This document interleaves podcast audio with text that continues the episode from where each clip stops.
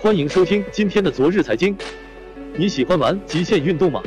如果你关注极限运动，常看直播，或者喜欢刺激挑战，那你可能知道极限永宁这个小伙子。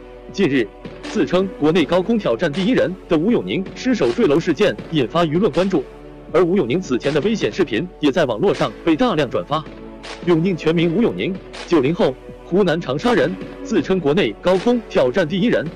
微博上，他对自己的描述是：国内无任何保护极限挑战第一人，无任何保护的情况下完成每一个能完成动作，认真的拍好每一个挑战视频。吴永宁的不幸去世，为中国极限运动爱好者敲响警钟。极限运动真的很危险，如果在没有任何保护措施的情况下任意而为，是对自己和家人乃至社会的不负责任。而相关网络平台也要负起责任，不能让那些疯狂的视频肆意传播。对于极限运动爱好者，各位有什么看法？